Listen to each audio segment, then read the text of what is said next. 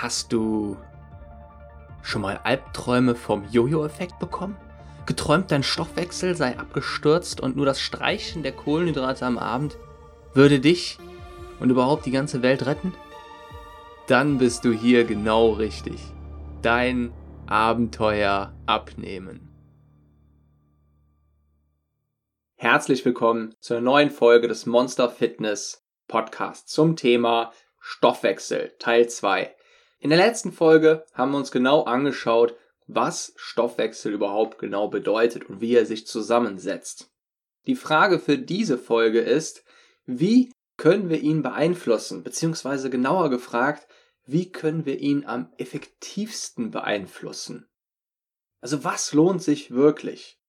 Und um das nochmal kurz abzugrenzen, es gibt diesen langfristig veränderbaren Stoffwechsel, was wir allgemeinhin als unseren Grundumsatz bezeichnen, also was wir eben verbrennen, wenn wir den ganzen Tag einfach nur rumliegen würden, im Bett liegen bleiben würden. Und es gibt natürlich auch den kurzfristig veränderbaren Stoffwechsel. Beispielsweise, wenn wir gerade eine halbe Stunde gejoggt sind und gespeicherte Energie sofort verbraucht wird. Also vereinfacht gesagt gibt es diese beiden unterscheidbaren Stoffwechsel. Es gibt natürlich viel mehr Fachbegriffe, viel mehr Kategorien und viel mehr, naja, Stoffwechselarten, die man unterscheiden kann. Aber wenn es jetzt einfach darum geht, wonach wir auch handeln können und was wir selbst verändern können, dann braucht man im Prinzip nur diese unterschiedlichen Stoffwechselsorten zu unterscheiden. Und der Unterschied ist hier eben die Langfristigkeit. Sagen wir mal, du hast 10 Kilo Muskelmasse aufgebaut. Herzlichen Glückwunsch. Das ist eine ganze Menge. Nun erhöht sich dein Grundumsatz pro Tag um circa 130 Kalorien.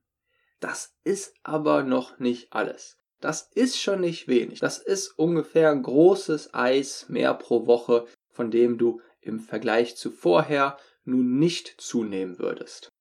Was nun noch hinzukommt ist, und was sehr oft vergessen wird bei beispielsweise diesen Formeln im Internet, wenn man nachliest, wie viel verbrennt ein Kilo Muskelmasse am Tag, wie, um wie viel erhöht es den Grundumsatz.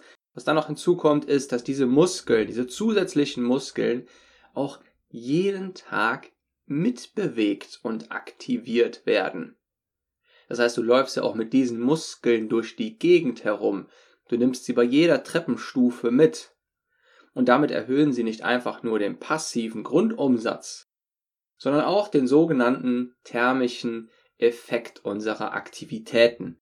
Vielleicht erinnerst du dich noch daran von der letzten Folge, dass es eben das, was wir aktiv durch unsere Bewegung, durch unsere Aktivitäten verbrauchen.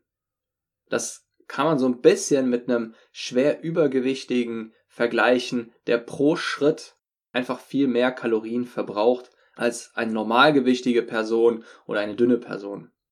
Und der Effekt wird dadurch verstärkt, dass Muskeln eben nochmal viel aufwendiger in puncto Bewegung und Instandhaltung, Aktivierung sind als Fett. Fett hängt nun mal einfach nur so an uns dran. Muskeln müssen aber richtig durchblutet, bewegt, aktiviert werden. Und damit verbrauchen die einfach viel mehr Energie für jede Bewegung, an der sie beteiligt sind. Das heißt, dass du in Wahrheit nicht einfach nur 130 Kalorien mehr pro Tag mehr verbrennst bei 10 Kilo mehr Muskelmasse, sondern wesentlich mehr. Der genaue Wert ist einfach schwer zu bestimmen, weil er eben von vielen weiteren Faktoren Körpergröße, genetisch bedingten Stoffwechsel, deiner Ernährung und eben sehr stark eben dann von der Art der, deiner Bewegung abhängt. Also Art, Umfang, Quantität und Qualität deiner Intensität deiner Bewegung. Und das folgende Beispiel soll das nochmal ganz schön verdeutlichen. Vielleicht kennst du den Mountain aus Game of Thrones, diesen Riesen, der in dieser unschönen Szene, wenn auch sehr spannenden Szene, für manche war es der spektakulärste Zweikampf in der Geschichte von Film und Serie. Die Szene, in der er der roten Viper etwas Unschönes antut. Der Mann, Halfbor Julius Björnsson, wiegt 205 Kilogramm und ist 2,5 Meter groß. Bei seiner Größe wäre ein Gewicht von circa 100 normal. Wir können also davon ausgehen, dass er ungefähr 100 Kilo zusätzliche Muskelmasse an Bord hat, womit er wahrscheinlich auch extrem weit oben ist im weltweiten Ranking. Würden wir jetzt einfach von unserer Formel ausgehen, dass 130 Kilo mehr Grundumsatzverbrauch pro 10 Kilo Muskelmasse zählen, dann hätte der Mann nur, in Anführungszeichen nur, einen um 1300 Kilo erhöhten Grundumsatz. Und das wären bei ihm dann ungefähr 4300 Kalorien. Ein normaler Mann mit seiner Größe hat ungefähr 3000 Kalorien, er hat damit dann 4300 Kalorien ungefähr. Das sind alles circa Angaben natürlich. Laut eigenen Angaben hat er aber eigentlich einen Kalorienverbrauch von 10.000, beziehungsweise er nimmt 10.000 Kalorien am Tag zu sich, um das zu erhalten. Hier beißt sich also diese Angabe mit den 130 Kalorien mehr pro Tag bei 10 Kilo Muskelmasse sehr stark mit der Realität. Wir können also schon mal festhalten, es wird also wesentlich mehr sein als einfach nur 130 Kalorien erhöhten Umsatz, erhöhten Kalorienverbrauch pro Tag pro 10 Kilo Muskelmasse. Wo liegt der Hase nun aber genau begraben? Ganz einfach. Bei dem zweiten Teil, den ich vorhin erwähnte. Der Mountain erhöht mit seinen 100 Kilo zusätzliche Muskelmasse ganz massiv den Teil der aktiv verbrauchten Energie, sein thermischer Effekt, ausgelöst von jeglichen Aktivitäten, aber vor allem natürlich durch sein Krafttraining, ist viel, viel stärker als bei vergleichbaren Personen.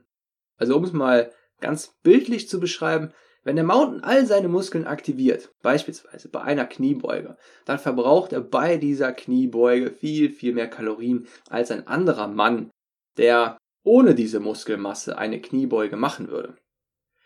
Selbst wenn der Mountain und unsere Vergleichsperson dasselbe Gewicht nehmen würden.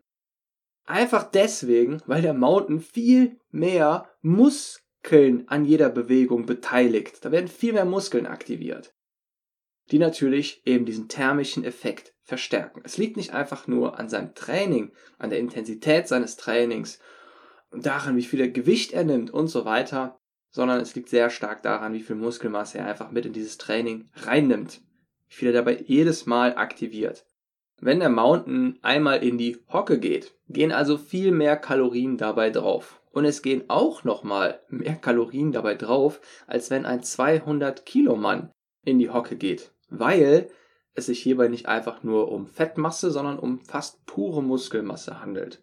Und dann, jetzt kommt eben nochmal hinzu, dass der Mountain dann natürlich nicht nur einfach mit ein paar Kilo trainiert, sondern beispielsweise beim Kreuzheben mit der vier- bis fünffachen Menge eines etwas überdurchschnittlich trainierten Mannes.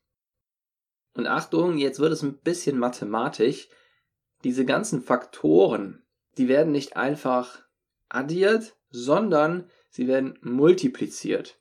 Und das ist der Grund dafür, weshalb der Mountain eine so extreme Menge an Kalorien wegstecken kann. Nicht nur der Mountain, sondern einfach generell Personen, die ordentlich Muskelmasse aufgebaut haben. Und zwar ohne davon zuzunehmen. Und das ist eben auch der Grund dafür, weshalb Krafttraining tatsächlich so extrem effektiv ist und was man normalerweise nicht so, naja, im Internet nachlesen kann, weil man da häufig naja, da liest man halt immer von diesen 130 Kalorien Grundumsatzerhöhung. Da liest man davon, dass man beim Training einfach generell mehr Kalorien verbrennt.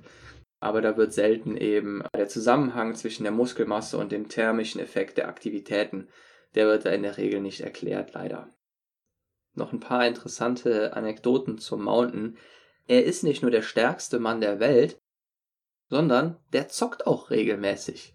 Das hatte ich selbst erst vor kurzem entdeckt. Ich glaube, er hat auch erst vor ein oder zwei Monaten angefangen. Und zwar zockt er in seiner Freizeit Ballerspiele wie Call of Duty, aber auch sehr gerne Schach und streamt das live bei Twitch. Also wer mal den Mountain live sehen möchte, wie er, naja, am PC zockt oder gerade Schach spielt, kann das einfach jederzeit im Internet tun, weil er da ziemlich regelmäßig live am Streamen ist. Auch wenn er meiner Meinung nach noch nicht der allerbeste Schütze ist in den, in den Ballerspielen. Aber erstaunlich, aber erstaunlich gut in Schach.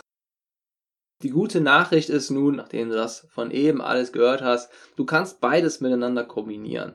Das heißt, du musst dich nicht fragen, ja, fokussiere ich mich denn jetzt lieber auf den langfristigen Effekt, also erhöhe meinen Grundumsatz, meine Muskelmasse, oder fokussiere ich mich lieber aufs Joggen, aufs, äh, aufs Ausdauertraining, auf viele Bewegungen. Du kannst beides miteinander kombinieren. Also angenommen, du gehst ins Fitnessstudio und trainierst da deine Muskeln. Dann verbrennst du währenddessen Kalorien, erhöhst aber gleichzeitig auch deinen Grundumsatz, also verbesserst auch das Langfristige. Der Nachteil vom Krafttraining gegenüber dem Ausdauertraining ist generell meistens, es gilt nicht immer, dass wir weniger Kalorien bei der Tätigkeit selbst verbrennen. Jedoch können wir diesen Nachteil damit ausgleichen, dass wir einfach die Pausen beim Krafttraining verkürzen und die Intensität etwas erhöhen. Und ich selbst mache es in der Regel so, dass ich zum Aufwärmen erst etwas jogge und auch zum Abwärmen nochmal etwas jogge, um ganz allgemein eben die direkte, den direkten Kalorienverbrauch nochmal zu erhöhen. Und damit kann man so, ja, das Beste aus beiden Welten miteinander verbinden. Das war jetzt alles recht viel und deswegen möchte ich nochmal ganz kurz zusammenfassen. Erstens die Muskelmasse. Erhöht deinen passiven Grundumsatz. Also das, was du verbrennst, wenn du auch, wenn du den ganzen Tag nur rumliegen würdest. Zweitens, die Muskelmasse erhöht den Verbrauch von jeder einzelnen Bewegung, die du machst, weil bei jeder Bewegung mehr Muskeln aktiviert werden müssen. Genauer gesagt erhöhst du den thermischen Effekt deiner Aktivitäten, du verstärkst diesen. Und zwar bei den Bewegungen, die du beim Sport machst, aber auch bei den Bewegungen, die du ganz generell im Alltag machst. Drittens. Die Muskelmasse erhöht deine Kapazitäten, um noch höhere Gewichte zu bewegen. Mehr und höhere Gewichte. Viertens. Höhere Gewichte verbrauchen mehr Energie, wenn sie bewegt werden. Werden diese höheren Gewichte nun auch noch von mehr Muskelmasse bewegt, multipliziert sich dieser Effekt. Eben beispielsweise wie beim Mountain.